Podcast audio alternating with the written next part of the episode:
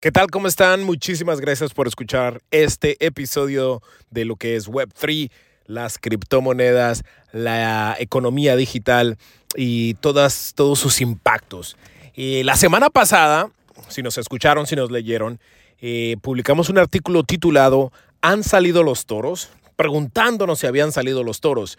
Obviamente una pregunta relacionada con los toros financieros, si ya el mercado realmente se estaba arreglando o si es solamente como, como pues un tanteo, una, este, una probadita de un mercado alcista o si realmente habían salido los toros. Pues esta vez Estamos publicando un artículo donde definitivamente pensamos que los toros han salido, que realmente los inversionistas están ya listos para, para meter, como dicen, toda la, casa, toda la carne al asador y entrar con todo en el mercado de criptomonedas. Y también vemos que la bolsa de valores está subiendo. No se puede confirmar al 100%, pero eh, vemos unas estadísticas y vemos que, las cosas están cambiando tan rápidamente y les vamos a decir por qué, ¿ok? En el mundo cripto, por ejemplo, eh, en el momento que escribimos este artículo, Bitcoin estaba valorizado por encima de los 23 mil dólares y Ethereum estaba en 1654, con un aumento del 17% para Bitcoin y el 8% para Ethereum por la semana. Bitcoin ha sobrepasado el nivel de soporte. Esto ha marcado históricamente el final de los mercados bajistas, así que ese es un punto muy importante. La actividad de la cadena de bloques sigue siendo relativamente tranquila, pero hay un aumento en la cantidad de transacciones que muestran signos de vida en la cadena. El aumento de la actividad en la cadena es indicativo de una mayor demanda. Hay más demanda por las criptomonedas, hay más demanda por Bitcoin, que obviamente, obviamente esta demanda es necesaria para una transición de un mercado bajista a uno alcista. El RSI, que es una, una medida que los inversionistas utilizan para ver qué tan fuerte está el mercado, ha llegado al punto 87, que es el punto más elevado desde el principio del 2021, cuando se establecieron los precios más elevados de la historia de Bitcoin. Así que estamos viendo una tendencia a la alza por varios factores que acabamos de mencionar. Una vez más, esto no significa que ya todos podemos empezar a meter dinero sin pensar a, Bitcoin o las criptomonedas, pero sí se siente y se ve una tendencia a la alza bastante fuerte. Como siempre, tienen que hacer su trabajo de investigación y cerciorarse, asegurarse que lo que van a invertir es lo que ustedes están dispuestos a perder por si se cae el mercado, una, y dos, que realmente están informándose y obteniendo todos los datos necesarios para sentirse en confianza a invertir, ¿ok? Por parte de la economía, la economía global y la economía pues eh, regular, la economía tradicional, se alcanzó el techo de la deuda de Estados Unidos. O sea, esa cantidad monetaria donde el país ya no puede pedir prestado más dinero. Entonces, ¿qué pasa? Pues ahora el Congreso tiene que sentarse con los republicanos, con los demócratas, a empezar a debatir y a empezar a tomar decisiones sobre la deuda de los Estados Unidos. Esto ha pasado antes y finalmente siempre han llegado a algún acuerdo, ¿no? La pregunta es cuándo van a llegar a este acuerdo y qué tipo de acuerdo se implementará para evitar un desastre económico. Decimos un desastre económico porque, una, elevan la cantidad de dinero que Estados Unidos puede pedir prestado o dos, empiezan a cortar gastos masivos. Y son gastos, obviamente, es que son gastos, perdón, que obviamente tienden a afectar a la clase trabajadora y a, a, muchos trabajos o muchos trabajadores que son empleados por el gobierno, por el Estado o por la ciudad, porque los cortes vienen de la parte gubernamental si es que no se eleva la cantidad de dinero que los Estados Unidos puede pedir prestados, ¿no? O sea que eso es un, es un punto negativo para la economía, pero puede ser un punto positivo para las criptomonedas porque muchos inversionistas empiezan a buscar mercados alternos para invertir sus activos.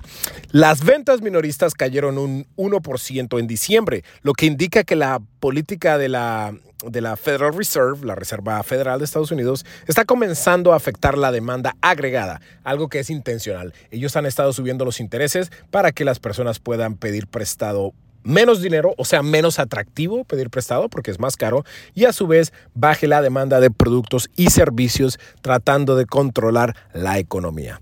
También el índice de precios al productor resultó más bajo de lo esperado, proporcionando otra indicación de que la inflación está disminuyendo, algo que obviamente todos queremos que suceda. La gasolina ha estado bajando. Si ustedes tienen un automóvil y compran gasolina regularmente, se han dado cuenta que los precios, los, precios han estado bajando y ya poco a poco se están manteniendo a un nivel un poco más más, este, más sólido, ¿no? O sea, o un precio más estable. Después de dar una de las lecturas de mayor sobrecompra de la, década, de, la de la década del 2020, el Nasdaq ha comenzado a consolidar las ganancias obtenidas en las últimas semanas. Así que por ese lado también se ven cosas positivas. Conclusión, hay amenazas de una recesión económica entre otros riesgos financieros, pero los datos de esta semana nos han dado confianza y ha motivado a los inversionistas a echar otro vistazo a las valorizaciones cripto, a las bolsas de valores y a aquellas empresas que crean valor y tecnología útil en el sector de Web3 y blockchain. Y sobre todo empresas que realmente están creando productos y servicios que resuelven problemas reales de nuestro mundo.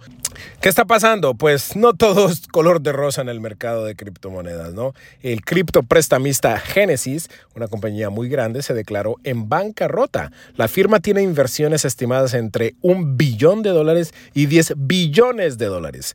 Ah, en un comunicado que salió el 19 de enero, la compañía Genesis dijo que había estado en conversaciones con sus asesores, sus acreedores y la matriz corporativa digital Ah, del grupo para evaluar el camino más efectivo para preservar los activos y hacer avanzar el negocio.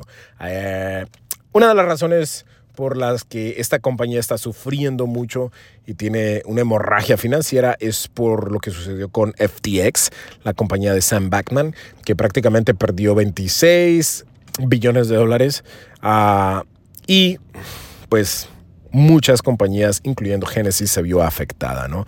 Entonces, esta compañía viene pues sufriendo pérdidas desde, desde lo que pasó con Luna, ahora con lo que pasó con FTX, que tenía mucho dinero invertido y entonces al parecer no han podido recuperarse y han optado por irse a la bancarrota. Tanto Genesis como Gemini, Gemini, Gemini es una de las, de las plataformas de criptomonedas más grandes de Estados Unidos que estaba trabajando con Genesis, pues las dos enfrentan cargos de la Comisión de Bolsa y Valores de los Estados Unidos por supuestamente ofrecer valores no registrados a través del programa EARN. O sea que estas compañías estaban ofreciendo intereses a todos aquellos que invirtieran sus criptomonedas con ellos. Ahora se van a la quiebra. Eh, Genesis se va a la quiebra. Gemini estaba trabajando con Genesis. Gemini todavía no se va a la quiebra, pero han, han parado eh, la opción de sacar las divisas de los usuarios. Así que personalmente yo tengo dinero en Gemini, no puedo sacar este dinero, no me lo permiten. ¿Por qué? Porque ellos no tienen el dinero y están tratando de ver la opción o, ver con prestamistas para resolver esta situación y regresarle el dinero a sus clientes. O sea que es una situación bastante complicada. Todo esto viene desde el derrame de FTX que ha afectado a muchísimas otras compañías. Así que bueno. Esa es una parte muy, muy, muy complicada, muy negativa de lo que está sucediendo en el mercado. El mercado está a la alza, que es impresionante a pesar de todos los problemas que nos dejó FTX. Eh, y es obvio que, como siempre, tenemos que recalcar que tienen que hacer su trabajo de investigación. Aquí semana a semana los mantenemos informados. Hemos estado sacando más de un artículo semanal para que estén al tanto de lo que está sucediendo en la bolsa de valores, en el mercado cripto, en Web3, pero son mercados muy volátiles y realmente nadie sabe qué puede suceder, ¿ok? Eh, no se olviden que el primero de febrero arranca nuestro primer curso del año, un curso intensivo de dos clases, el primero y el 8 de enero, donde hablaremos todo sobre la economía digital, las criptomonedas, monedas digitales, Web3, NFTs, cómo prepararnos para lo que se viene en este 2023 con toda la tecnología que está ahorita en el mercado, cómo utilizarla correctamente y cómo poder sacarle provecho, sacarle ganancias para, pues para no quedarnos atrás, ¿no? Porque la tecnología no para, sí sigue, sigue adelante y el que no se regenera, el que no va aprendiendo, el que no está al día con todo lo que está sucediendo, pues se queda atrás, se le comen el mandado, como dicen. Ok, muchísimas gracias. Yo soy Yaro Celis y eso es todo por hoy. Hasta la próxima. Gracias.